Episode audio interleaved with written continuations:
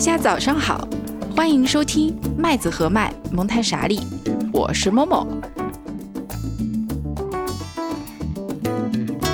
蒙太傻利第三季由好早餐喝燕麦 Oat Oat 麦子和麦独家冠名播出。大家可以在我们的网站、泛用型播客客户端、小宇宙、Spotify 和其他各种音频平台收听麦子和麦蒙太傻利的第三季节目。本季节目每周更新两集，分别是周三和周五的早上上线。大家可以喝着麦子和麦早餐燕麦饮来听我们的节目，希望能带给你一个愉快的早晨。大家可以使用我们在节目文本中提供的淘口令或者链接，或者直接到麦子和麦的淘宝店、天猫店，对客服报上口令“蒙台傻利”，即可获得本节目专属福利优惠券，以更优惠价格享受健康美味的燕麦饮品哦。嗯，在上一期的节目里面呢，默默有讲到关于自我表达方面的内容，其中呢，我们会说，不管是绘画也好啊，不管是艺术还是音乐、舞蹈、唱歌，它都属于自我表达的一种方式。嗯，今天呢，我们的节目有了两位新的嘉宾，这两位嘉宾呢是来自于 I am 蹦蹦艺术疗愈中心的。两位非常可爱的合伙人，下面邀请他们来自我介绍一下。Hello，大家好，我叫王一菲。那在我们中心，小朋友们都喜欢叫我菲菲老师。那我是一名注册音乐治疗师。啊，那我平时会经常会喜欢用吉他和歌声和小朋友们一起玩。Hello，大家好，我叫小池，我是通过绘画来进行表达，小朋友们会跟我一起来画画，然后或者做手工。我觉得我这档节目就是做的太直，就是要什么有什么，真的。我在，因为我和一菲呢是从小就认识，但是我们一直是同校的校友，但从来没有在一个班里面过。从小学到初中到高中，我跟他只是脸熟而已。后来我就在朋友圈有天就看到一菲有了一个自己的工作室啊，然后后来呢又有了蒙太傻利这档节目。你看，一切都是凑好的。那现在我发现，我一直以为这个艺术疗愈中心是偏重音乐方向的，然后没有想到今天新来了一位嘉宾，我们吃了一顿饭，我就觉得非常的投缘。然后他做的呢是关于绘画方面的一个艺术的疗愈，所以两方面就都有了啊。默默觉得自己真的是一个非常幸福的人，幸运加幸福啊啊！那么这一期本来我们按照一个临时我们有的大纲里面内容呢，我们会说音乐。作为自我表达的一种，会讲到说，不仅创作音乐是表达，同时你在平时选择要听什么音乐啊，也算是自我表达的一种，因为。我有一个很好的例子，就是我们最近在上一个培训的课，在培训的间隙呢，会有大概二十分钟的休息时间。我们很多学员，我们学员都是成年人，都是老师嘛，都会选择说，哎，今天二十分钟的时候可以听哪些音乐？那有的时候会由翻译老师来决定要听什么音乐。我们这位翻译老师呢，是一位非常喜欢各式各样的音乐的人，所以有的时候我们就会听到古琴的声音，我们就会说啊，好想睡觉。不要被他听到啊！还有的时候呢，他会放法语的那些法式的歌曲。那有的时候呢，他又喜欢放爵士音乐。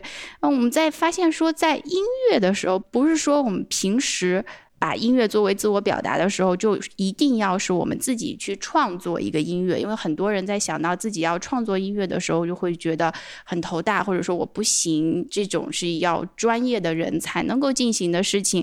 但其实音乐作为自我表达来讲，应该是每一个人很自然的就可以发生的一个事情。嗯，音乐在我们的生活当中也是无处不在的。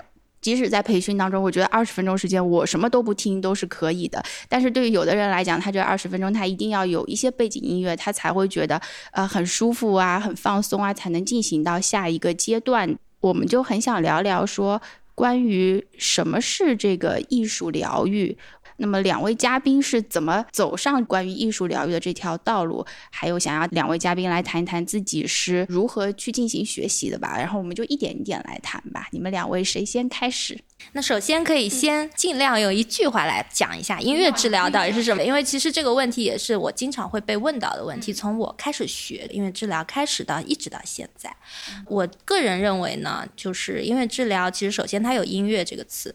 然后，其次它有治疗这个词，嗯，音乐其实它有各种形式嘛，就像刚才默默说的，嗯，可以用聆听，那有些有能力的人他是可以去创作的，也有很多是像互动式的这样一个形式，嗯，通过音乐的各种形式呢，体验者会从中获得到一些个人的成长啊，或者是不管是认知啊，还是性格啊，还是嗯心理层面啊，各各个方面都可以获得或多或少的一些收获。从刚刚这样子这句话引出来，就是我们的适用人群也是非常非常广的。嗯，那小字 baby 啊，小小的婴儿，或者说他还可能还在妈妈肚子里的那一刻，我们就可以用音乐治疗去帮助妈妈减缓她的焦虑啊，嗯，还有疼痛啊这些。那再往大里就是孩子。在青少年啊，到成人，到老年，再往后，那可能是人生的最后那一个阶段，就是死亡的这个阶段，我们都是可以通过音乐治疗去帮助不同阶段的人去获得成长的。对，就像刚刚说，我说可能用一句话真的很难去解释这个东西，跟蒙台梭利也是一样的。人家说你用一句话来描述一下蒙台梭利，我说嗯，就是让孩子变成一个正常人，然后让觉得 他就觉得你不是白说吗？对对，那我孩子不正常吗？但是我觉得我听出来一个意思，就是这里的治疗，与其说是治疗，因为我们一想到治疗，可能会想到它是某一种你生病了才要去治疗，但其实这边就像你的工作室的名称一样，它更多的是疗愈。因为很多人他会需要这样的一个放松也好啊，或者作为自己的一个释放的方式啊，或者表达的方式，他不一定说是我觉得我要生病了我才走进到这样的一个工作室来，他可以是生活中有很多不顺心的事情啊，或者说他想通过音乐达到一些他的目的，他就可以过来，对不对？对，就更加偏疗愈一点，而不是说一定要是治疗。这样的一个感觉，对，就是分两两部分吧。对，那其实疗愈这一部分可能是。更多人会忽视掉，或者说是望而却步的一个部分。那作为治疗层面的话，那我们更多的还是会帮助特殊人群，那包括特需孩子啊，然后就是精神精神疾病的成人啊，还有或者患有老年痴呆呀，或者是中风这些患者啊，我们都会去帮助他去做。那这个肯定就是治疗层面的了。对，所以非常广。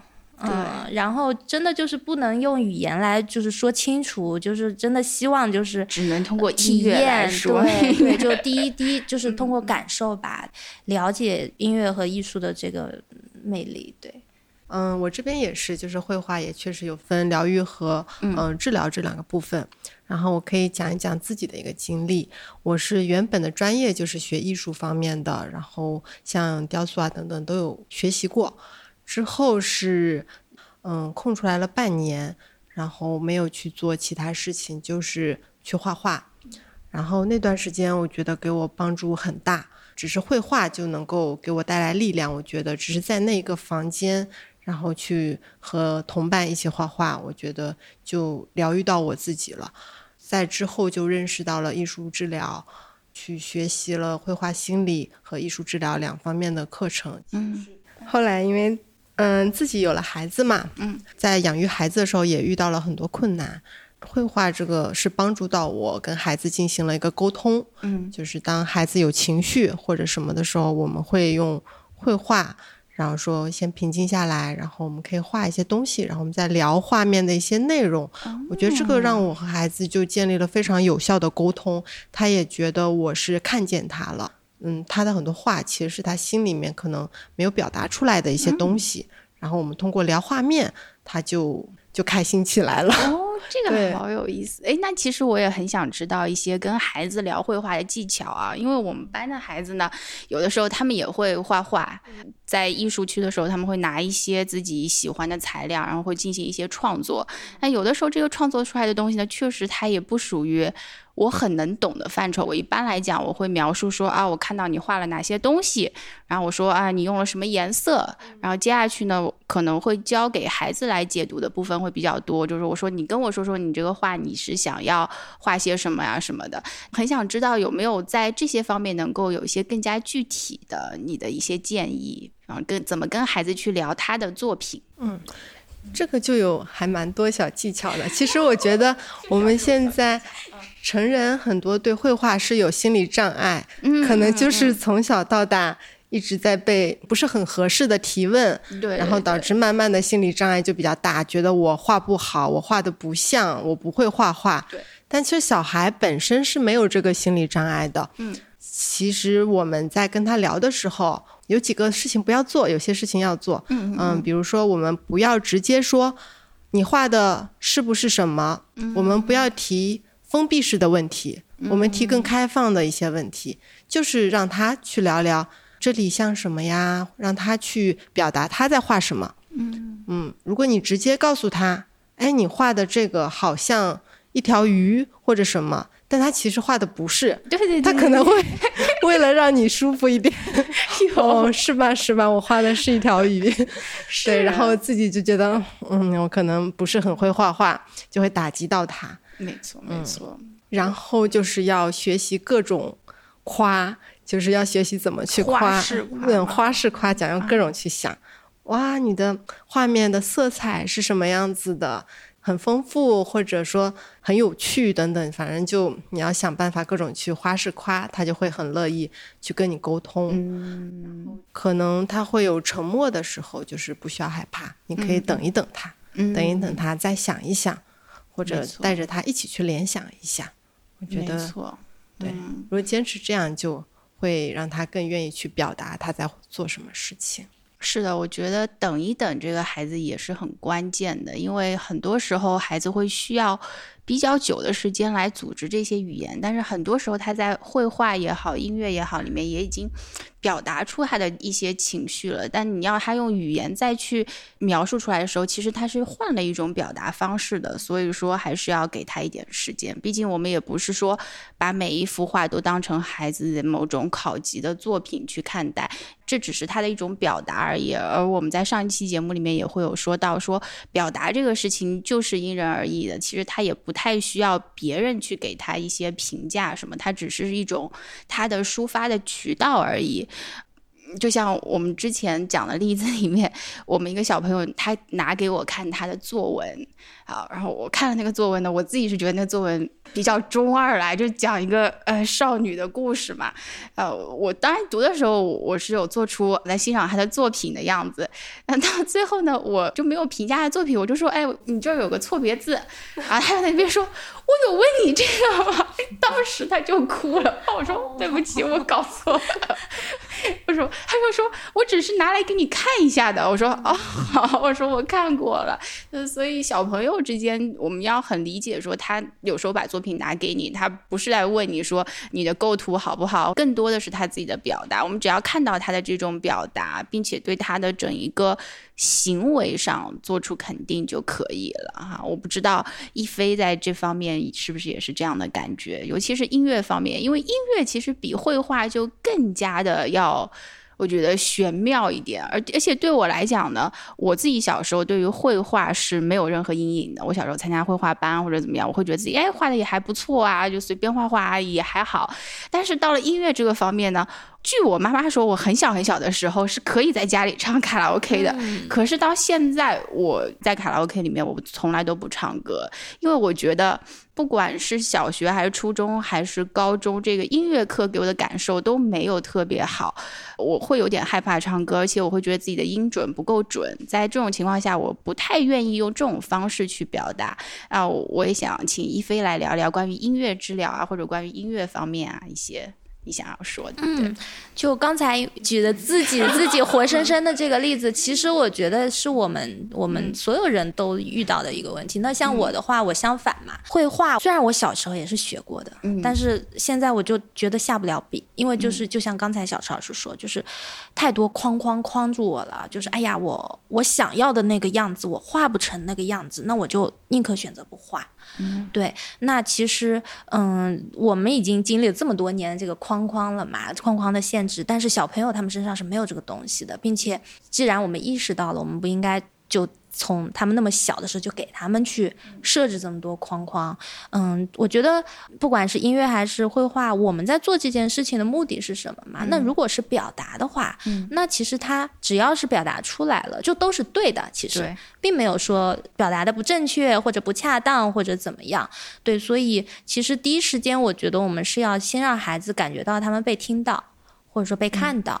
啊，这一点非常的重要。那他们感觉到了啊，妈妈或者老师看到我画的东西，并且好像在尝试着在理解我表达的东西，那他们的感受就会非常好。那他们就会愿意再进一步的去尝试表达。对，那如果我们给他们过多的评价之后，并且是以我们大人的这个视角去看待这个东西，真的对他们来讲。嗯，他们就会觉得你没有在关注我，或者你没有走进我的世界，所以可能这个表达到此就结束了。对，那音乐来讲的话，我觉得其实相比绘画，从这个 角度，音乐就会更难一些。画画的话，可能你知道，只要拿起笔，哎，随便几笔，能看出来你在画。是对，但如果音乐的话，一个乐器放到你面前，你真的就会手足无措嘛，就就不知道我到底该敲还是该拨还是该。摇还是怎么样的，但是在小朋友面前就没有完全没有这个问题，就特别可爱。他们眼前有一样东西，他们就会探索。嗯，对。你这边来过的最小的小朋友大概是什么年龄啊？嗯，两三岁。两三岁，那他们到这个环境里面来会怎么样去探索音乐方面的东西呢？我很好奇。嗯，我觉得对于他们来讲，乐器就像一个玩具。嗯嗯。所以这个也是我一直在提的，就是说，我们大人如果跟孩子一起玩耍，陪伴他们，或者说在给他们上课，我们也要把乐器当做一个玩具。嗯，这个很重要，就是我们要站在他们的视角，站在他们那个年龄层、年龄段的思维方式去去理解这个东西。那比如一个鼓吧，放在他们面前，我们会觉得哦，这个是个非洲鼓。嗯，它表面有一层皮，这个这是羊皮，对不对？我可能我应该用哪只手去拍它呢？我应该拍在哪个位置呢？就会有太多太多的限制。但小朋友直接就啊，这是个玩具，嗯，我要去玩它。对，所以那在我们的音乐治疗课上面的话，我不会去限制他们怎么玩。嗯，那有些人可能就着急了，可能或者有些有强迫症啊，你不能这样呀，你要用手拍呀。是的，是的。或者有些时候我们在在做活动的时候，有家长一起的时候，家长比我们更着急，就家长啊，你不能这样，然后就拽着他手就去站在他们理解的那个角度去去做这件事情，那其实就断掉了，已经，嗯，这件事情的意义就已经没有了。嗯，对。所以我们会很鼓励孩子自己探索，不管是乐器还是身体，嗯，因为其实我们的身体的各个部位都是声音，都能发出声音，对。所以我们嗯，在很多情况下面，其实都会让他们的身体来做这个这个乐器的这个发出声音的这个部分，就会很好玩，对，嗯，也是一种表达。然后在这个过程中，你你就能看出来。哎，这个孩子有一些性格，哎，有些孩子就是不一样嘛。哎，他喜欢快节奏的，嗯，他喜欢用手用力的拍。那有些孩子可能就喜欢用手指头在上面轻轻的弹，啊，那每个孩子，哎，他们不一样的，就就就在这个上面都能看出来，也是作为我们治疗师来讲，也是个非常好的一个评估的一个机会，嗯，对，去了解他的一个机会，对。哎，这么想起来，我觉得这个音乐治疗啊、艺术治疗啊，跟蒙台梭利的很多理念确实是很像。就是你先提供一个他可以去探索的环境。设置一个很适当的这种边界在那边，反正他不能，起码不能出了这个教室吧。然后在这个环境里面，几乎就是他所有的行为就都是可以被接受的，只要不伤害到自己和他人。然后他可以自己去环境当中有东西让他去探索、去动手，并且呢，这个东西能够给他带来一些他自己的表达，这样他就可以在这种。自由的环境里面，可以才能够表达很真实的一一种自我。因为我觉得有的时候我们很难有这样的一个机会，在一个场所里面可以表达我们真的想要表达的东西。如果我要让我现在对着别人唱歌的话，我是非常非常紧张的一件事，我会觉得很不舒服。但我现在慢慢想要克服的一件事情呢，就是说。慢慢的，我想用这种手段跟别人去交流，因为我觉得这是一种很好的活跃气氛啊，或者说是跟别人拉近关系的这样的一种场合。它不一定是你要唱的多好听，或者就像画画你要画的多好，但只要在这种交流当中，你可以跟别的人建立很多的联系。自我表达的角度来看，我们不是从一个经济行为的这种层层面去看的话，我觉得是完全可以接受的。他唱成什么样，他唱的既然这么开心了，总总还是挺好的吧，总有一方会爽到吧，是不是？今日的麦子和麦 mini recipe 是适合在周末的下午做给自己的小甜点。休息日睡个懒觉，醒来已错过早餐。那今天的麦子和麦怎么喝呢？就来个美味下午茶吧。将燕麦奶小火加热，加入泡软的吉利丁，搅拌融化。如果想要其他口味，可以趁热放入一块黑巧克力，或者一小勺香草提取液，或者来一点抹茶粉。搅一搅，倒入小碗，送入冰箱。凝固之后，就是 Q 弹的燕麦奶冻了。好，接下去其实我有一个很好奇的、很想知道的事情，就是，嗯，一飞啊，或者说是小池，你们是怎么最后会选择做呃艺术治疗？然后你们的，比方说求学背景啊，都是怎样的？是什么契机让你们开始了做这样的一个事情？其实我前面已经说到了一点，就是做艺术治疗，嗯，主要是因为自己的小朋友的原因，然后就接触了这个比较多。然后就比较感兴趣，因为原本就是想要一直能够从事像艺术啊、画画这一类的工作，一直到最后的。那么就觉得，哎，这个行业不错，我很喜欢。然后学了之后，也觉得很适合我。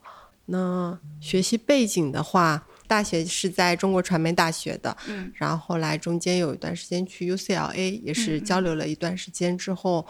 回来就开始一直工作，还有家庭这些部分的生活。在之后是跟着严虎，跟着严虎老师学过，嗯，绘画心理，然后也学了一些艺术疗愈的一些课程。是这样的一个背景，然后回来以后再决定做这个艺术治疗。嗯，那你是怎么碰到一飞的呢？我自己之前在玩潜水的时候，跟嗯一位音乐治疗师成为了比较好的朋友。然后我自己回到杭州了之后，因为家里有些情况，然后我当时想在杭州找一位音乐治疗师来帮助我一下。然后当时我朋友给我介绍了一菲老师，嗯，之后我就一直就有来到他的工作室，然后做一些音乐治疗。然后就觉得特别投缘，然后再加上自己也有学艺术疗愈嘛，嗯，就两个人就觉得，嗯，因为有的孩子可能会更更喜欢音乐，有的孩子更喜欢绘画，所以我们觉得就一起吧，把这个把这些都应该做起来。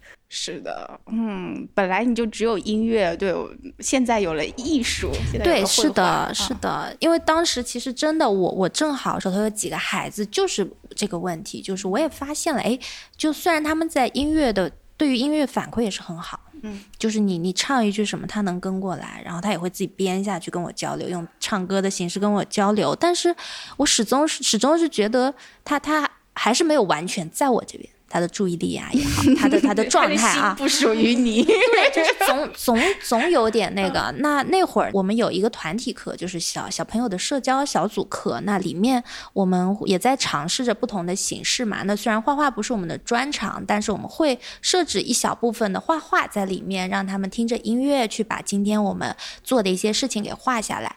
在那个过程中，我就会发现，我就看到了那几个孩子我从来没看到过的一个状态。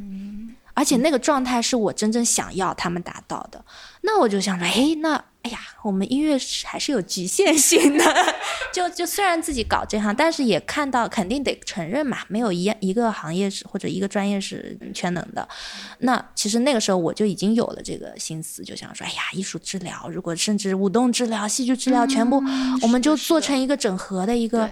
各种艺术都能做，都能在我们这边来实现的这样一一个小工作室或者说中心。那正好也是那个时候就遇到了小池，然后真的就是从。客户 变成了朋友，然后现在又变成了合伙人，而且就我们都冲着一个目标去做，所以就会每天都很有干劲，然后两个人的配合啊，这样子一个就挺挺有意思的吧。然后再说到我的求学经历吧，最开始我本科学的是音乐教育，那么一般来讲，我们的同学或者一般来讲就很顺的就会进到学校去当音乐老师嘛。那我当时其实我是有点排斥的。啊，虽然我觉得我适合做老师，但是我的性格来讲，做老师有点无聊，整天要对着教案，对吧？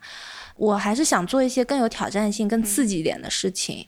那那个时候，其实我大四去美国做交换嘛，有这样一个机会。那也是在那个时候，我就我先是稍微拐了一个弯，去学了钢琴表演，读了一个钢琴表演的硕士。因为在那个之前，我只是听说有音乐治疗，而且我妈妈其实也有跟我说啊，你去要不读个这个研吧。那那会儿我也没听她话，我就读了钢琴表演。嗯，那读着读着就觉得，好像听一听，好像也很无聊，就是这样子。呃，虽然我很享受在舞台上表演的那个感受，但是我觉得那个其实本身是一件压力非常大的事情，是一件很不健康的一件事情。难道我的人生就是说在舞台上来给那些付钱来听我弹琴的人给他们那个怎么说？表演？对，给他们表演吗？我觉得好像又很没有意义。然后这时候我想起我妈妈的那个建议。专攻钢琴表演的时候，真的忘记这个了。那后面也是我也很幸运吧。我当时那个音乐学院的院长，我一跟他提这个事情，我们很熟，就他经常找我聊天，然后聊着聊，他也问我嘛，怎么接下来怎么样啊？他也希望我留下来当钢琴老师。那我就跟他提了这个音乐治疗，他说：“哎，这个专业非常好，而且他又给我推荐了。”就是我后来读的这个学校的是那个音乐学院的院长，他说那个是他以前的同学，那个那个学校音乐治疗也非常非常的好，而且这是个非常有前景的一个专业。可能当时就是很莽撞的一个人吧，我也没有去多做了解，我就觉得哎挺有意思啊，那我就去读吧，嗯，也就读了。那我会跟小池有点相反，他是经过了了解，经过了自己的体验，然后之后觉得哎。艺术疗愈是我要做的事情。那我其实真的就是误打误撞，先读了这个专业，在读的过程中，那个才是最最最最就是记忆深刻的阶段吧。那在三四年的这样一个过程中，我做了一个很长时间的自我探索。嗯嗯，通过音乐，嗯，对，然后也是那个阶段克服了刚刚你说的那个，就是啊，我不敢唱歌，克服了那个我不敢弹琴的这样一个。虽然我学这么多钢那么多年钢琴，但是我从来没有即兴过。啊，我甚至不知道啊，原来即兴是这个感觉啊。那也是在那个那几年里面，因为我所有的同学都会即兴，就是我们我们周末的活动就是大家在一起 jam session，一人选一个乐器，见见都没见过的各种乐器，他们拿拿起来就会玩儿。我当时都惊呆了，好羡慕，真的就是发现一个新大陆的。那我最开始我会躲在边上，因为 我真的不行，嗯，我太太差了，那我就在边上看，然后慢慢慢一点点加入，一点点加入到后面。就能跟他们玩在一起，哇，那个体验感真的是那个感受，真的就是活了二十多年。说什么？还对，刚还有这样一个对，对，你不会弹琴，我想说，嗯，对对，所以才意识到啊，我现在这样我才叫会弹琴，以前只是会照着谱子弹弹该有的音而已嘛。所以也是那个之后，我就哇发现了新新世界，然后我觉得啊，这个很适合，很适合我，而且。很有新鲜感嘛，每天的工作都是完全不一样的，不会不像在学校里面对着教案，你可能一辈子都是对着这几本教案了。作为个人的人生的这样一个成长来讲的话，非常非常的受益。嗯，对。那等于说你是在美国读的音乐治疗是吗？还是在哪里读的？对我就是在美国学的，嗯，对。可是刚才你说，比方说国内现在也有很多的学校开设了音乐治疗的专业，是吗？是的，是的，都是跟音乐相关的学校吗？呃，可以说大部分是在音乐学院里面，嗯，然后会有几个是在医学院，就是医科大学啊，像江西中医药大学啊、长治医学院啊这样子的学校，然后其他大多数还是在音乐学院，像中央音乐学院、上海音乐学院、沈阳、四川、武汉这些，对，就是几个几大老牌的音乐学院里都基本上有这个专业了。哦，我真的很好奇啊，就让我再多问问关于音乐治疗的事情，因为，呃，那么音乐治疗，比方说你们上课的时候。会接触到哪些方面的内容呢？比方说你说的即兴演奏或者这些是一个方面，那么还会有哪些方面的内容呢？嗯嗯，总的来讲三大类吧。第一大类就是音乐类啊。那我们，你像我，因为本科是音乐专业的，所以在学音乐治疗的时候，那些西方音乐史啊、乐理啊那些的，我就直接被 waive 掉，就就免修了。那像我另外，我有一些同学。其实是本科之后理科的，比如说生物的学，那他就得要这些全部都要修。音乐的话，除了这些音乐专业的人要学的东西，我们还需要学即兴，对吧？即兴演奏，还有吉他。嗯，第二部分就是心理。啊，心理学的几大课我们全要学，就从心理基础概论到发展心理学、变态心理学，还有一些进阶的研究生的一些课程，呃，心理学这部分。对，然后还有一块就是我们针对不同人群的一些，就是音乐治疗方法的学习。那首先分大类的话，有接受式、再创造式、即兴式、创作式这样四大类的方法。那这几大方法学完之后。我们就有专门的课程是针对人群的，比如说音乐治疗和老人，啊，音乐治疗和医院，啊，音乐治疗和儿童，啊，或者特殊儿童，对，就是会有分类去去学习它。那同时，我们每个学期也会被嗯学校安排到不同人群的机构去实习，对，对，是这样的。那是一个非常 practical，就是对对，学了以后学以致用这样子的感觉，是的。啊，那这个国内这样的人人才真的是很少啊。嗯，像我刚当时刚回国的时候，真的是个位数。嗯，那现在这几年越来越多了。嗯，然后呃，回国的因为治疗师也多起来了。那跟就跟美国疫情肯定也有一定的关系啊。嗯，对，把疫情也给背过背进了。也倒是啊。那我想，其实还想了解一下你说的音乐治疗的话，嗯。通常情况下，你可以给我们讲一下，现在你这个治疗室有的一些活动也好，或者说你你是怎样跟小朋友，主要是跟小朋友之间进行一个这样的治疗也好，或者说这样的一个上课的过程也好的，我也非常的有兴趣。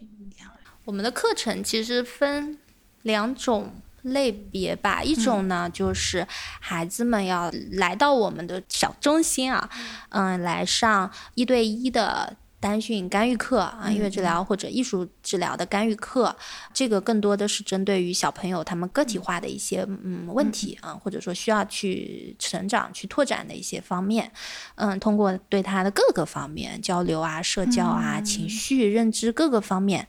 包括专注力这些，嗯，评估下来之后，帮助他制定每个阶段的目标来实现，嗯啊，通过音乐和艺术的手段来实现。还有的话是最前面我说我怎么认识小，就跟小崔老师当时聊的就是艺术社交小组课。这个课的话，更多的是为了帮助孩子提高他们的社交能力。对，那在这个课里面，形式也会更丰富，我们会把艺术的各种形式都融在里面，包括律动啊、音乐啊。啊，那个绘画啊，还有手工啊，这些都会放在里面。对，这个是往来到我们这边的嘛，那我们也会走出去。就是我加入了之后，我们就有仔细的聊了聊，就是如果只是一直待在机构里面，然后只是等着孩子们过来，嗯，我们觉得，嗯，一个是形式，感觉还是一直是在室内这个空间，没错没错，觉得稍微还是想要更丰富一点。于于是我们就策划了一个叫“蹦蹦艺术游学”的，我们做了四期吧。我们去了大自然里面，我看有去植物园，对不对？对，跟自然的导师合作，一起跟自然教育是相关的一个嗯游学。然后我们去了天目里，一个就是比相对比较艺术的空间。然后当时是陈栋帆一个嗯比较知名的。画家，然后他当时在那里办画展，然后他也是非常的热情，非常的好，他就带领我们小朋友一起画画，然后嗯，大家一起看他的画，然后再做了一系列的一些音乐活动。对，还有一次也是去了一个美术馆，我们在那里玩了非洲鼓，在大雨中玩了非洲鼓。天哪，太太羡慕了。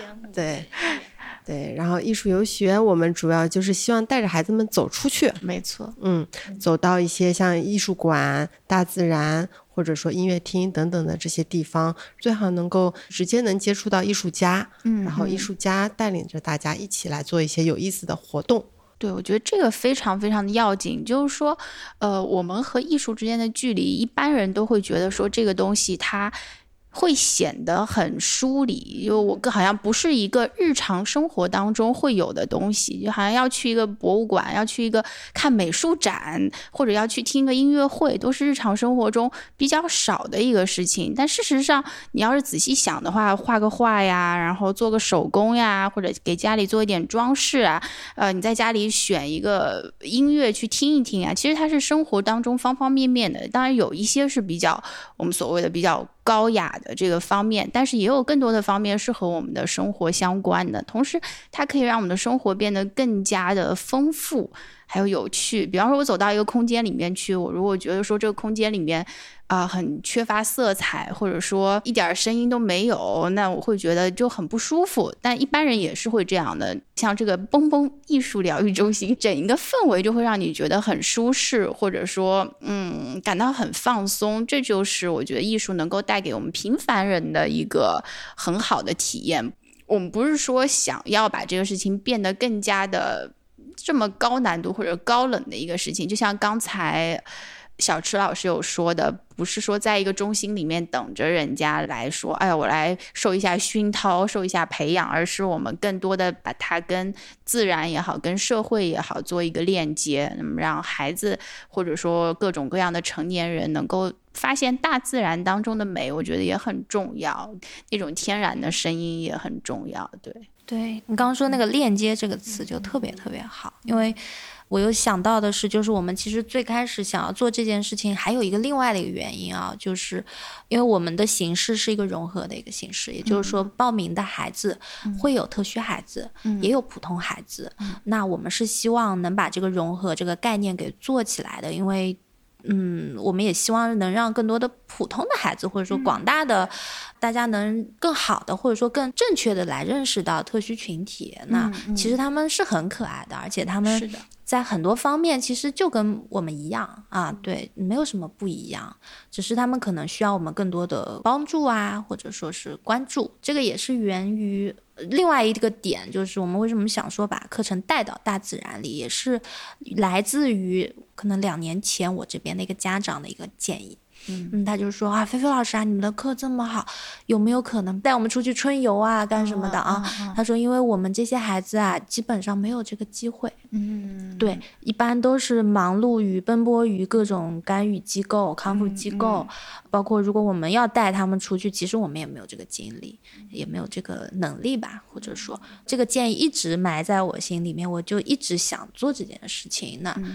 觉得成熟了，我们就哎就做这件事情。包括就是有些孩子，其实他们是很渴望去进到艺术艺术馆或者音乐厅，但是家长们都不敢。不敢带他们进去，因为目前我们这个社会可能接纳度还不是那么友好吧，对对特需孩子，所以嗯，如果说他们走到一个封闭式的一个场馆里面去大声尖叫啊，或者情绪可能失控怎么样，家长也很害怕自己的孩子受到不应该的一些看待，所以他们也不敢带他们去。那我觉得我们就创造机会带他们去，他们也是我们的孩子嘛，对不？我们我们的一一份子，他们本身就拥有这个权。力去进入到这些场所，所以好多好多原因。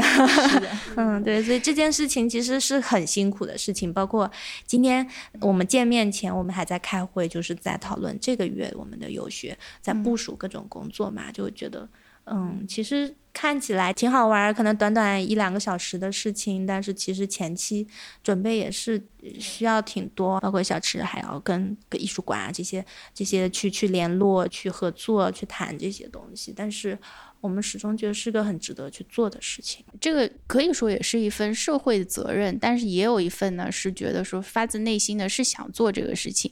然后我觉得在做的过程当中，肯定是会碰到很累的情况，但有的时候会觉得这个工作还是挺值得的，就是因为你会收到很多反馈，而且是从孩子当中的反馈，可能会能够抚慰到你。因为有的时候，就像我在做老师的时候，我会觉得说，哎，有的时候这个事情真的很累。哎，有时候我也会觉得，哎呦，到底在做些什么？但但是你会看到那种孩子非常非常直接的给你的一个反馈，就说啊，老师，呃，我很喜欢你。就他在说这个话的时候，我会觉得说肯定是发自内心的来，跟我们成年人之间的客套是不一样的。然后你就会觉得说，嗯，那还是挺值得的啊，是这样的一个感受。那其实我们这样就很自然的会过渡到我们下面一个问题。哎，其实我们下一个话题就是要聊一聊关于特需教育的。我我会这样去讲啊，因为在美国的时候呢，我在培训以后也去读了一个教育学的硕士，所以它有一部分是涉及到这个 special education。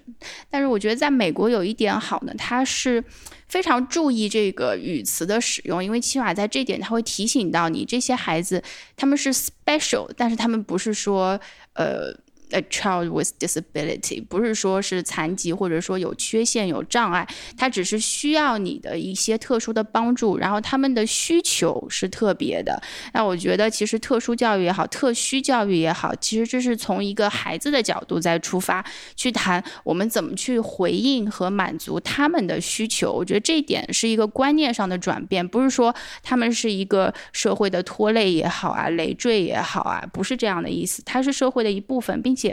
我觉得他在社会当中会发挥他的作用，他有他存在的。部分意义和价值，那我们需要做的就是把这部分人或者说这部分孩子的需求去进行满足。但是我觉得在国内的话，这方面其实涉及到的真的是非常少。我自己在做老师的时候，有时候要跟家长推荐一些机构或者想要寻求一些帮助的时候，往往会觉得我并没有很多的选择。有的时候那个就会跟我讲说，你可能要去香港，可能要去韩国，会有比较专业的帮助。但是在国内的话，我说我真的。也不知道怎么样能够帮助到你，所以这个时候我会发现很多的家庭也好，或者老师也好，包括孩子也好，都处于一种非常无助的状态，因为他们不知道有什么途径可以帮助到他们。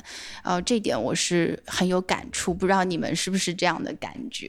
对，我们的这些孩子里面嘛，其实很大一部分就是特需孩子。嗯，那其实我我非常认可你刚刚说的这个用词方面，就是我也是更愿意去用特需这两个字，而不是特。特殊对吧？因为他们其实什么叫特殊嘛？对对，那他们只是在我们社会里面占有比较小的比例而已。那为什么就要叫他们特殊？那他们就从英文翻译过来就是 children with special needs。那他们就是有一些特别的一些方面是需要我们更多的帮助的啊。所以，嗯，从这个角度去理解的话，那我那些就是对他们的不公平对待啊，那些眼光啊，就不应该存在。包括就是说，刚刚也说从他们的需求出发，对吧？刚刚你说的这个也是，我觉得就是我们的一大理念吧。嗯，来到我们这边的，不管是孩子还是成人，我们也不会问你你有什么病，对吧？我们也不是，我们也不说你你哪里哪里不带对头或者怎么地，我们其实就是觉得你有哪方面的需求。我们只要有能力，或者在我们的专业范围范畴内，我们就会帮助你去解决，帮助你去获得你想要的东西嘛。所以，我都是真的就是从 client needs 来访者为中心，或者说客户为中心的这样一个理念，对。那当这样子来看的话，其实我们也不会说啊，我们有些孩子是特需孩子，我们那些孩子不是普通孩子，因为来到我们这边的一些普通孩子，他们也有一些特需的问题啊，就是你像有些孩子过来，就是妈妈就急死了，就说我孩子就一读书天天打同学，嗯，怎么办？老师让我们去看心理医生，心理医生让我开药让我孩子吃，我当时都震惊了，就一年级的小朋友怎么就？让他们服用那些那些药物呢？那我们完全可以通过其他一些方式来帮助他这个需求给解决掉啊。那有些孩子可能有情绪上的一些需求啊，对吧？那可能是由于家庭的一些，就比如说家庭教育的一部分，也有可能是本身孩子个性的一部分，或者是他在学校里遭遇了一些什么。那这些其实都是可以通过我们的一些探索去帮助他去解决。其实我们也一直想模糊掉这个 这个这个界限，对对对，这个也是我觉得可能是个比较长期的一个工作。对，而且我一直是觉得就是。即使是普通孩子，嗯，他的一生中也会有很多难题要去解决的。嗯，我觉得我们在这方面也同样可以帮助到。没错，就像其实最近一些年，对于心理治疗啊，去看心理医生啊，大家好像慢慢的有一定的接受度。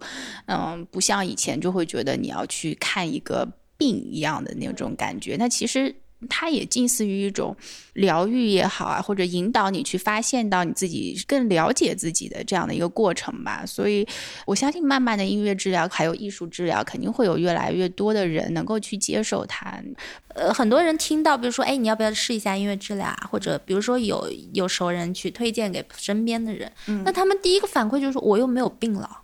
就这样子的反就很直接，但是我觉得也非常真实，就是可以体现现阶段啊，我们可能社会的一个对于治疗这个词的一个敏感。那你像心理咨询，其实它也是经历了好几十年的一个，那到现在其实还是很多人会排斥嘛。这个我觉得可能跟我们的我们的文化也很有关系。路很长，但是我我也很我也坚信，因为我们都是从艺术、从音乐中有获得到很多东西的人，我们也相信呢，其他人也或多或少吧，会有一些获得。是啊，我就好羡慕这种，比方说提笔就能画啊，或者有一个乐器他马上就能够上手即弹的人。所以你这边的这个即兴什么演奏项目，他招成年人吗？我可以来，对，可以来。你可以。我小时候是学过钢琴的，但就像你说的，我学完之后，我一点都不愿意再去碰钢琴。这又说到了啊，就是其实我们是有数据的啊，就是反而。专业学过，或者说多多少学过的人，会更在接受音乐治疗过程中不太放得开，因为他知道怎么样是好的。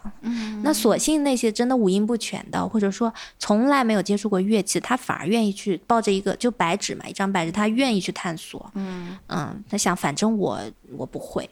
那我演奏了，你也不会怎么着我。我们每一周就我们的老师们、治疗师们啊，还有实习生们，我们都会聚在一起。那有些时候我们就会自做一些自我关怀嘛，就自我照顾，呃，就是用即兴来照顾，特别舒服。就是音乐能够带给你无数种体验感，而且每个人都是不一样的，嗯，每个人体验非常主观嘛，所以这个可能也是我觉得音乐包括艺术的一个先天的一个优势。这方面我觉得音乐比绘画要就那氛围起来很快，嗯，就那个声音一起来，那个空间空间的感觉就完全感觉不一样了。嗯，是的。那那肯定不一样啊！我刚刚觉得在聊的过程当中啊，有很多的契合点。为什么呢？因为我觉得你们提到过的很多词语也好，或者描述的很多状态也好，也是我们很希望在蒙台梭利的环境当中帮助孩子达到的状态。一个是他可以在环境当中享有自由。就是他在自由的选择也好，或者他做一样事情，他可以想做多久就做多久，只要他有兴趣，他就可以一直去做。还有一个是他只要那个探索没有超出这个破坏教具的范畴，他可以一直去用各种的方式去进行一个操作。那老师在这个时候呢，就更像一个在边上引导的人，所以只要他出的事情没有出格，或者他是有兴趣，他是专注的，他很投入，我们就不太会去干涉他，除。非说，呃，他无聊了，他在这边乱晃，或者他觉得烦躁了，我们再去给他一定的引导。但我们很少去把一个知识点或者把什么东西真的要教给他，把一个技巧教给他。而我们做的，呃，最重要的一件事情，除了在引导以外，就是做示范，就相当于我先示范，我觉得一个让人舒服的样子，或者我觉得这个东西做的一个技巧，那我会用尽量。标准的，或者说尽量清晰的动作，我给你展现这个是怎么做的。你先看，你看完之后，但是你自己怎么做，我们是不去多做限制的。就是说，你可以按你的方式去做，但起码你看到了一个很清楚的示范，那你可以选择你要不要按这个方式去做。所以孩子会有很大的自由度。呃，在这个方面，我觉得这个非常非常的像，可以说音乐治疗在蒙台梭利环境里面，我们也可以说是一种很疗愈的环境。那么，可能我一直没有在节目当中很强调，因为蒙台梭利本身他这个本人一开始在意大利，他研究的就是特殊教育，他是从帮助一些。被认为发展迟缓的，或者说被认为智力不高的孩子，他先才去接触到的孩子，然后他用一种比较科学的方法去观察了以后，他设计了一些教具，然后呢，这些教具帮助这些孩子开始了整一个教育的过程。因为本来这些孩子在一个空间里面，他们什么事儿都没有，所以他们就会表现得非常的烦躁和无聊。呃，蒙台梭利最开始想的就是让他们的手头能够做一点儿什么事儿，后来他慢慢的设计一些教具。结结果呢？设计完了之后，这些孩子当中的一部分，他偷偷的呢，把他们弄去参加意大利的一个呃小学的类似这种考试，结果他们考的还不错。接着呢，他的这个教育法就开始受到了意大利的一些上层社会的关注，就说：“哎，什么教育这么神奇，能够教育这些看起来不能被教育的孩子？”那蒙台梭利他就说：“因为其实他这个教具的目的，他就是在于帮助特殊的孩子能够进行教育。但是后来他又觉得说，那既然这些孩子我这个教具这么玩一玩，他都能去考那个考试了，那正常的孩子到底在干什么？就是他的疑问是这个：就正常的孩子在学校里面到底在干嘛？那他。就再去研究，他就觉得那么正常的孩子就明显有一大部分精力被浪费掉了，被浪费掉的就是一些反复的被操练也好，或者因为被限制活动，那么他就只能展现那么多的这个能力，所以他后来慢慢就把他的重心移到了我们现在所谓的这正常的孩子，或者说在社会上面我们说能够发挥功能的这些孩子身上。那到这些孩子身上以后呢，他就发现说这个教具的功能，这个时候就发生了一个变化，之前是。帮助那些孩子能够开始他们的教育历程，但是在正常的孩子身上，通过这种教具的操作，是可以让孩子能够达到自我的一个教育。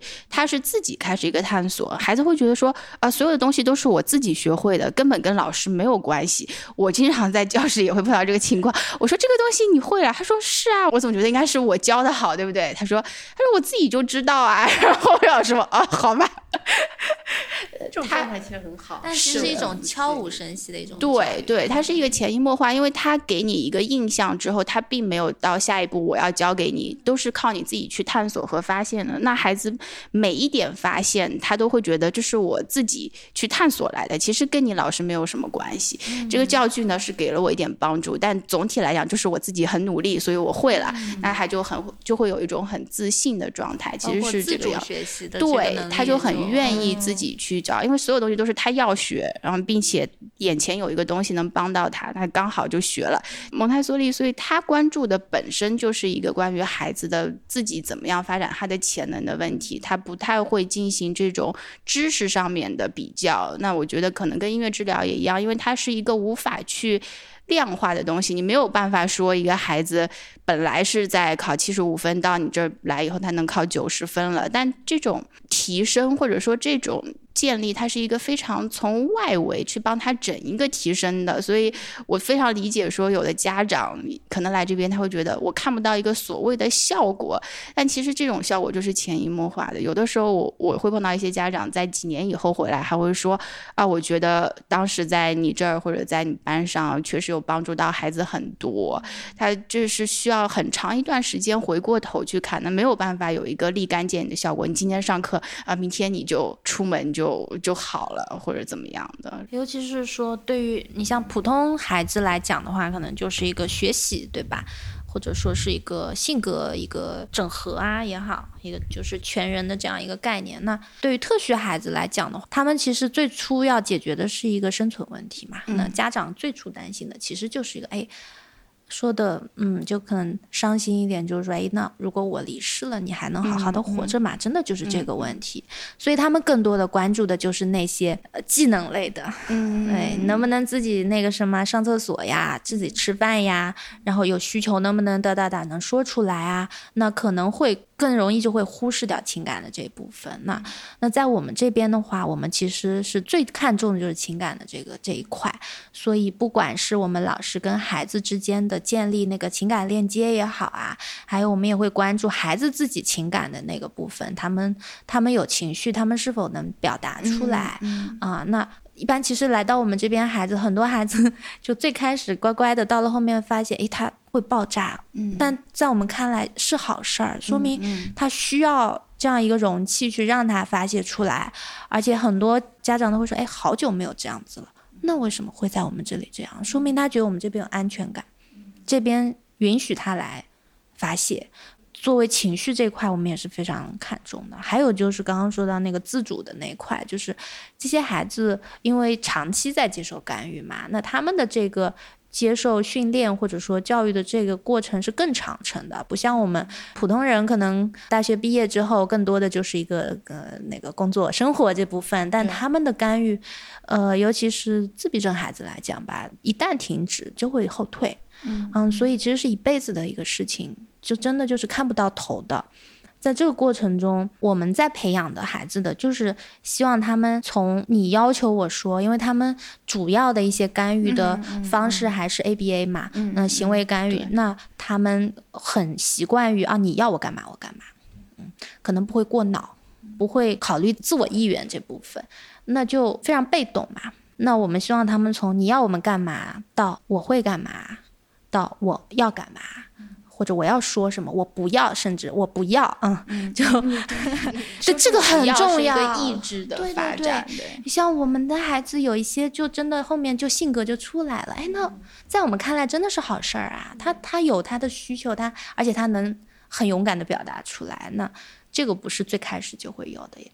对于家长的认知来讲，有些家长就会很很认可这个，那有些家长就会觉得，哎，怎么孩子到你们这儿反而变得皮了，嗯，不乖了，我管不住他了，对。但是你像刚刚我们说那个小朋友，真的就是我看从他两年前到我这边，就是一个目光都是空洞的一个孩子，也没有什么语言。现在真的就是非常的活泼，然后在多人的这样的环境里，也会帮助其他小朋友。然后老师的每一个问题，他都能关注到，而且会会去做出反馈，就是非常非常好。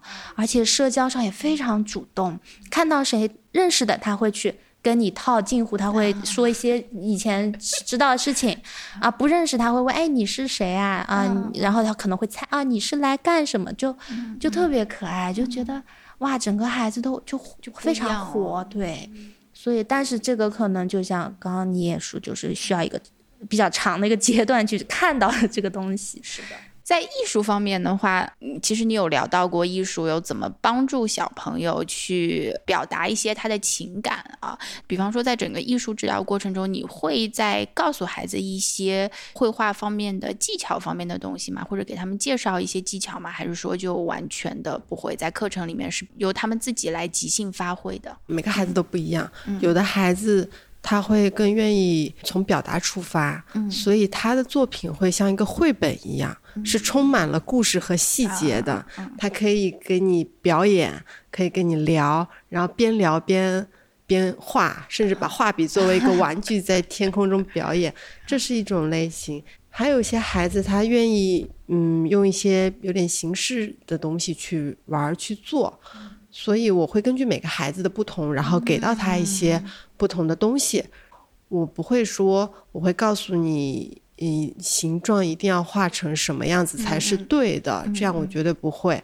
我可能会，比如有的孩子不是一下子就能进入状态的话，我可能会用绘本或者会用我的言语，就跟他创造一个氛围。跟音乐会直接用乐器，会用声音来嘛？我可能会用一些图片。然后在跟他聊天描述中给他创造一个氛围，然后再跟他一起做创作。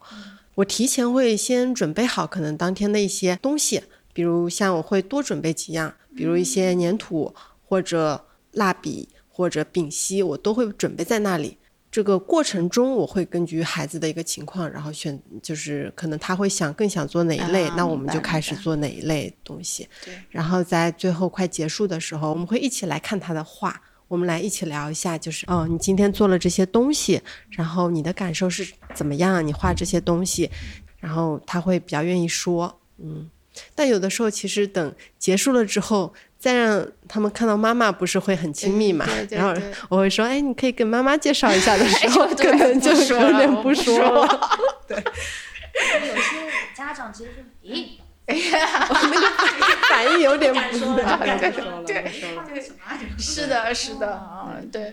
但还是也有很多家长很给力，对，就是哇，跟我一起吹彩虹屁，哇，你好棒啊，什么？是，我觉得孩子有的时候是需要这种肯定。我们说不是一种很虚假的，或者说很虚伪的去，呃，一定要赞美他画的有多好。但是你要看得到他整一个做事情的过程，并且你要从这个过程出发去看，真的是从孩子的视角。就像你刚刚说的，你会跟孩子站在同一边看，这样你们看到的东西才会是一样的。我们在蒙台梭利里面也会经常说，你要在孩子的同一个高度去看东西，因为我们成人那么高，有的时候看到的东西就是和孩孩子不一样的，你只有在跟他同一个高度，视线和他一样的时候，你才能看到他看到的东西，然后你才会发现，呃，他的他的观察其实是真实的，或者说是他是有想法在里面的。然后我们能够感知到，或者跟他一起去交流他的这些想法的时候，对他来讲就是一种很大的肯定。如果说你真的觉得这个话很难看，就是我们刚刚说的，你真的夸不出口，确实也不需要。吹太夸张的 彩虹屁，老师都是能够发现这个画中就是比较不错的点，就是你用单一的颜色也有你的原因，你用很多颜色也有你的原因，你画的反正任何东西你都是可以交流，只要你画下来。其实我们一直也在跟孩子，包括家长也在传播，就是在我们这个，嗯，艺术疗愈的空间里面，没有错的东西，都是对的。嗯，包括你发脾气也是对的，但是可能我们倒不是说这个行为是对的啊，但是就是说你当下发这个情绪，它肯定背后是有这个原因。那我们接下来不是说就是让你这样就走了，那就没有意义。就这个脾气就白发了。我其实很期待孩子们发脾气，那发了脾气，我就可以去帮助他去解决，嗯，引导他去理认识这个情绪。哎，刚刚我们发生了什么？小车老师就会用绘画啊，那我的话就会用唱的形式来跟他，呃，边平复他的情绪，然后边就通过歌唱来跟他交流。因为其实，在孩子有情绪的时候，你用语言啊，你怎么啦？不要哭啦！你说呀，你说呀，那他还在那个劲儿上，他是不会来跟你交流的。就是唱歌真的像摇篮曲的那种哼哼鸣的那种声音，本身这个频率就是比较治愈的嘛。然后在这样子的一个拖住他的这样一个感受里面，去跟他用歌唱歌来交流。比如说，哦，你哭啦，你哭啦，就用唱嘛啊，嗯，你哭啦，那他就觉得哎。他没有说我，老师没说我，他看到我哭了，嗯，他接纳我了，对，那我也会唱啊，没关系，你哭吧，嗯。啊，哭吧，哭吧啊，我在这边，我和你，我陪着你，这样，那慢慢慢等他平复下来之后，哎，可以来了解一下你为什么哭嘛，对吧？那这个时候其实你问他为什么哭，他也是不会说的，对，还要再嗯这样一下，那我就猜嘛，我说 哦，是不是因为什么呀？是不是因为什么呀？那有些时候，因为你看他情绪已经落下来之后，那我有些你可以故意逗他嘛，是不是故意编一个很好笑的一个理由，他就会噗一下喷出来。哦，你笑了，你笑了啊，那一下这个情绪已经解决了。那么等到他情绪解决之后，我们就可以好好的来说话，来再来来解读一下前面到底为什么。那我们下一次可以怎么样？嗯嗯，可以这么说，对。所以，其实，在我们这个环境里发生的任何的事情也好，生意也好，都是合理的。嗯，对。然后，作为我们治疗师来讲，那一是可以去判断，或者说去了解这个背后的原因，然后再进一步的去帮助孩子去解决，去让他获得成长。一次两次之后，他还是会发脾气，但是他可能时间变短了，嗯，或者他发完他会自己说了，那其实都是进步嘛。对，因为我们会说，感觉语言是自我表达，但是语言是我们最常用的一种自我表达。但其实很多人也没有用语言很好的能够表达自己。通常人们觉得说话谁不会说，但是也不是这样的。当他用到自我表达的时候，很多人是没有办法表达他当下的情绪也好，或者他把事情给说清楚，对他来讲都是有困难的。这个方面，再加上绘画，再加上艺术，我觉得有很多共通的方面，就是你怎么样让一个对象能够知道你。或者你即使那个对象是你自己，就是你怎么去更加了解自己，你怎么去表达，其实是真的非常重要的一件事情。但我觉得在很多时候，我们都。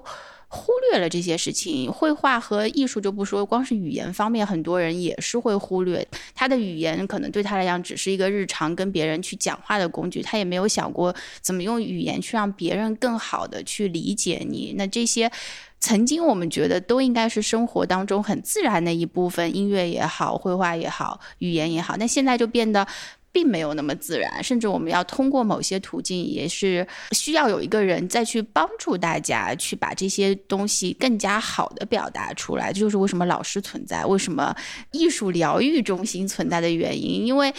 照道理，这个东西应该是日常的东西，你不需要到一个专门的机构去学习。但是因为这个事情已经离我们那么遥远了，变得很多人已经把它看作一个不自然的事情了。那么我们就需要到一些相应的机构里面，或者说能够让我们去表达机构里面，起码你得先。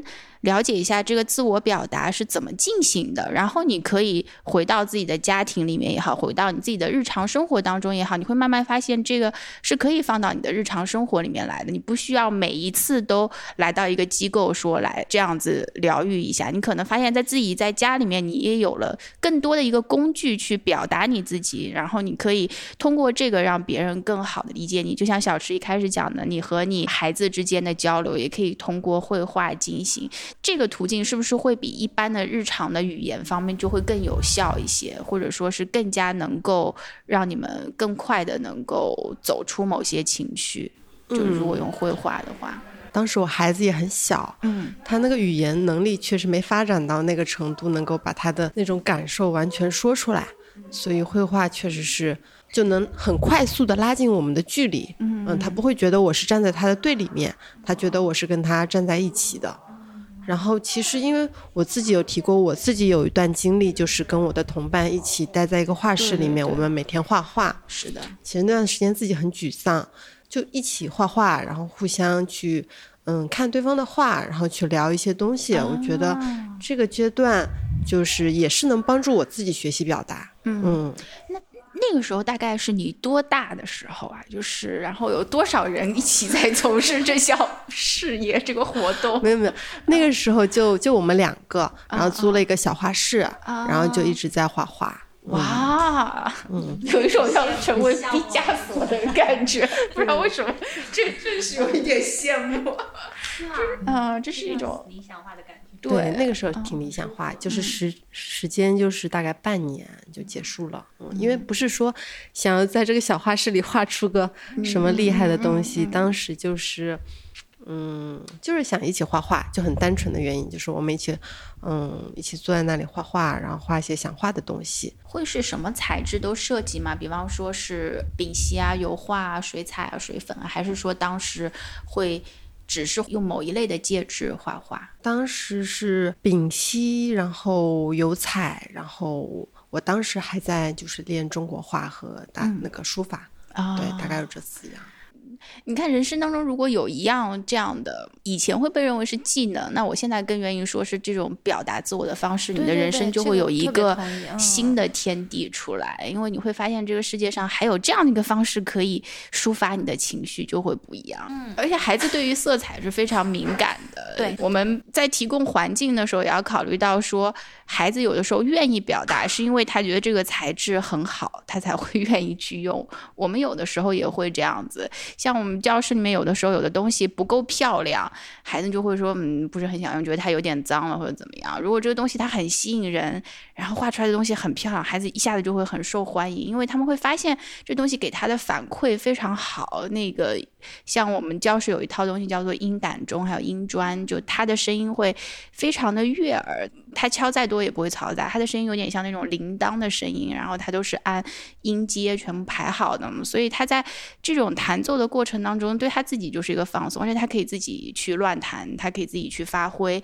但怎么样都不会很难听、很刺耳。那么他就会很愿意去有这种表达，这个是很有道理啊。因为本身我们就是在做这件事情，那这个本身的质感肯定是能影响到。那你像我们在做音乐治疗或者在做放松的时候，那如果是聆听式那种，那音响的效果就需要很好，让他有那种哇。沉浸在里面的氛围感，包括乐器，如果说你杂音过多，那很也很很影响那个体验。对，确实，我们说这种东西其实带给大家的感受都是非常好，而且当你聊跟人聊天的时候，嗯，就像今天我们的氛围这么好，大家互相交流，就是一种很好的交流和表达。那绘画也是，我觉得音乐也是，只是绘画你没有办法，有的时候有一些局限，就是很难直接拿过来就用，你很难直接摊开来一个就在就在地上画了起来，因为那样子的话比较难，有这样的一些限制。但是音乐的话，其实限制我觉得是更小的，只要你随身带着一张嘴巴，你就可以唱歌，然后你可以用你的动作去表达，我觉得这个是更加。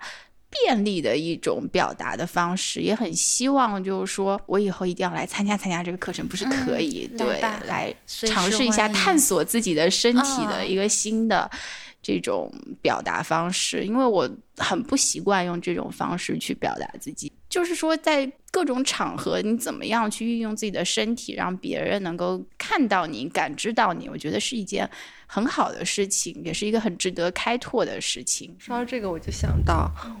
大家一起吃饭的时候，就没有一次是安静的吃完饭过的。就什么吃着吃跳起来？对，敲碗敲碟就开始打节奏，而且开始 hip hop 就开始 rap，你知道吗？就那这个经历我只有一次，在乌兹别克斯坦，那个我我们在一个店里面吃饭，但那个民族真的是能歌善舞，那是他们的一个习惯，所以那个就真的是文化的事情。吃着吃着，你说吃着手抓羊肉，边上那个那个大妈就舞起来。他们他们是一家人舞起来，他就拍过来拍拍我，他说跳跳，然后我说我我和还有另外两个男生在那边坐着嘛，我我们就嗯。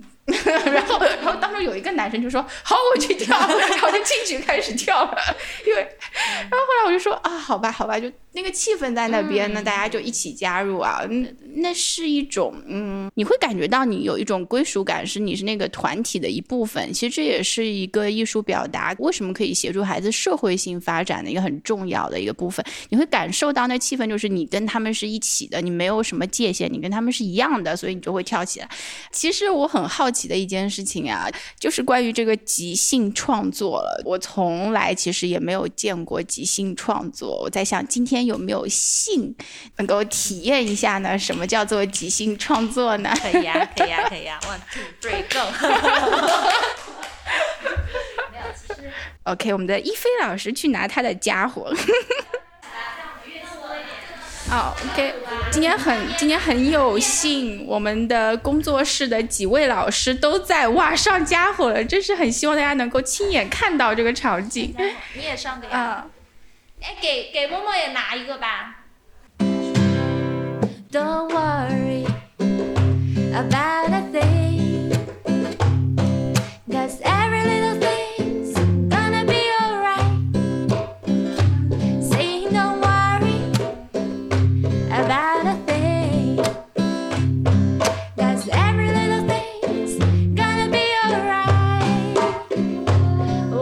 this morning, smile at the rising sun.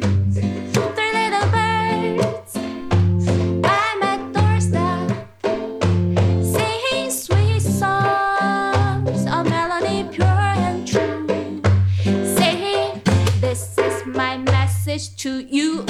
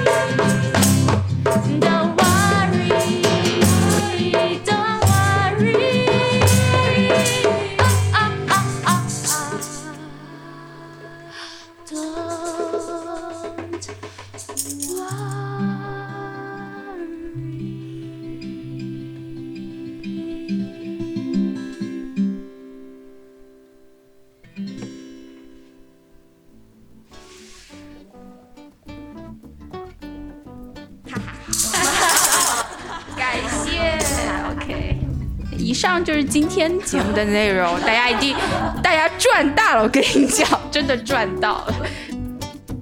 以上就是本期由好早餐喝燕麦 Oat Oat 麦子和麦独家冠名播出的蒙台傻利的全部内容，感谢大家的收听。如果您有什么反馈，欢迎通过邮件或者评论的方式与我们交流。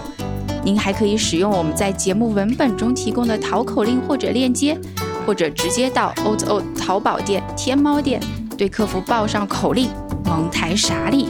即可获得本节目专属福利优惠券，以更优价格享受健康美味的燕麦饮品啦。那么我们就下期再见吧，祝您今天有个好心情，